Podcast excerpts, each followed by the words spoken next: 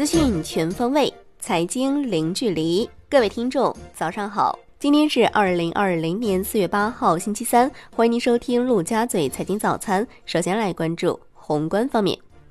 国务院常务会议决定推出增设跨境电子商务综合试验区、支持加工贸易等系列举措，积极应对新冠肺炎疫情影响，努力稳住外贸外资基本盘。会议指出，在已设立五十九个跨境电商综合试验区基础上，在新设四十六个跨境电商综合试验区，加强对小微企业、个体工商户和农户普惠金融服务，实行财政金融政策联动，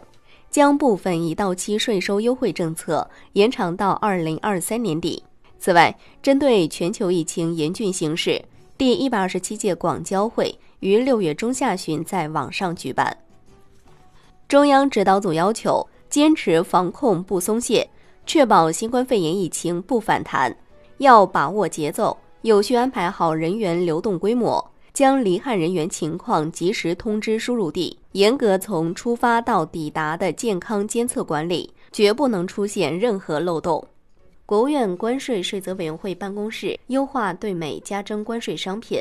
市场化采购排除申报系统，增加提交当月采购计划、提交第三个月采购计划等功能，并升级改进其他功能，加快受理企业排除申请，对三千美元以下的采购计划提高核准速度，进口时间临近的排除申请优先审核。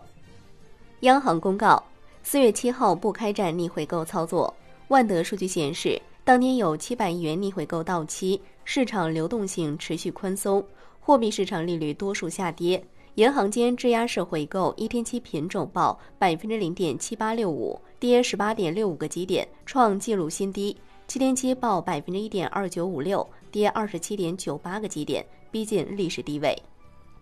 自四月八号起，从意大利、美国、西班牙等二十六国。已经购买回国机票的中国籍旅客需要提前填报防疫健康信息，旅客未按要求填报的将无法登机。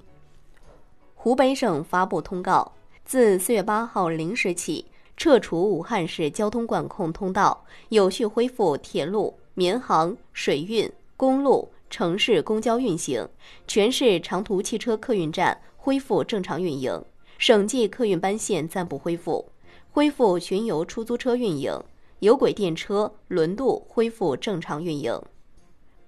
世界知识产权组织公布，二零一九年中国通过世界知识产权组织提交五万八千九百九十件申请，超越美国，成为提交国际专利申请最大的来源国。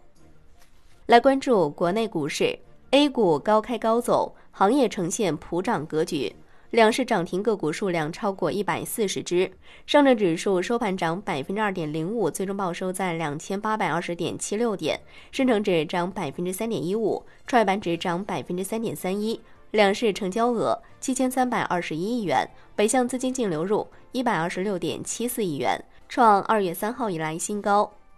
香港恒生指数高开高走，收涨百分之二点一二，恒生国际指数涨百分之二点零二。大消费、矿业股涨幅居前，神州租车复牌涨百分之三十四点二，表示未参与瑞幸咖啡任何商业交易。全天大市成交升至一千二百六十三点八亿港元。证监会发布公告，要求上市公司坚持保证质量与应批尽批原则，力争按规定在四月三十号之前披露经审计的年度报告，同时区分不同情况。对部分确受疫情影响严重的公司，规定可以延迟披露年度报告，并可先行披露主要经营业绩。ST 瑞电是将成为春节后 A 股首家面值退市公司。ST 瑞电收盘跌停，报零点八元，已连续十六个交易日收盘价低于一元。沪深两市首份一季报出炉，华兰生物一季度净利润二点四七亿元。同比下降百分之四点七一，陆股通较上年末加仓两千二百五十二万股，持股比例达到百分之四点九四。中国移动省际骨干传送网十三期新建工程集采结果正式公布，中兴通讯中标全球最大 OTN 商用网络。金融方面，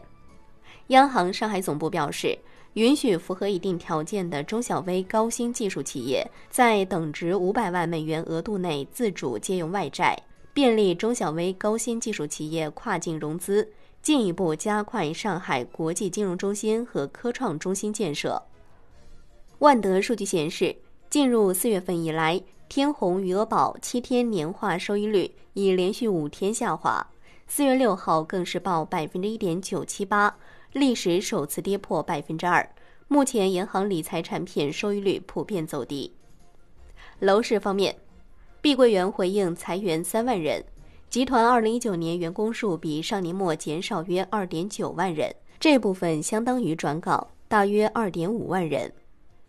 产业方面。工信部就修改新能源汽车生产企业及产品准入管理规定公开征求意见，拟删除申请新能源汽车生产企业准入有关设计开发能力的要求，将新能源汽车生产企业停止生产的时间由十二个月调整为二十四个月，删除有关新能源汽车生产企业申请准入的过渡期临时条款。海外方面。据约翰斯霍普金斯大学最新统计数据显示，截至北京时间四月八号二时四十五分，全球新冠肺炎累计确诊病例一百四十万七千一百二十三例，累计死亡八万零七百五十九例。其中，美国是全球累计确诊病例数最多的国家，累计确诊病例三十八万三千二百五十六例，累计死亡一万两千零二十一例。法国累计确诊病例十一万零四十三例，成为全球第五个确诊病例超过十万例的国家。美国总统特朗普表示，美国研发的又一种新冠病毒疫苗开始一期临床试验。来关注国际股市，美股高开低走，三大股指均小幅收跌。截至收盘，道指跌百分之零点一二，标普白指数跌百分之零点一六，纳指跌百分之零点三三。欧洲股市集体上涨。福布斯发布第三十四期全球亿万富豪榜，共有两千零九十五位富豪上榜。中国内地有创纪录的三百八十九位富豪上榜，且财富总额达到一点二万亿美元。杰夫·贝索斯以一千一百三十亿美元身家居首，特朗普排名降至第一千零一位，最新财富估值为二十一亿美元，去年排名为第七百一十五位。浑水配合 Wolfpack 做空爱奇艺，看空报告显示，爱奇艺夸大公司开支以及购买内容、其他资产和收购的价格，向审计师和投资者隐瞒欺诈行为，在资产负债表上对冲掉虚增的收入。爱奇艺回应做空报告表示，该报告存在许多错误，具有误导性。商品方面，Newmax 油期货收跌百分之六点九八，创一周新低。美国政府报告下调了今明两年的美国及全球油价预期。COMEX 黄金期货收跌百分之零点八四，徘徊在七年高位附近。COMEX 白银期货收涨百分之零点九。伦敦基本金属集体上涨。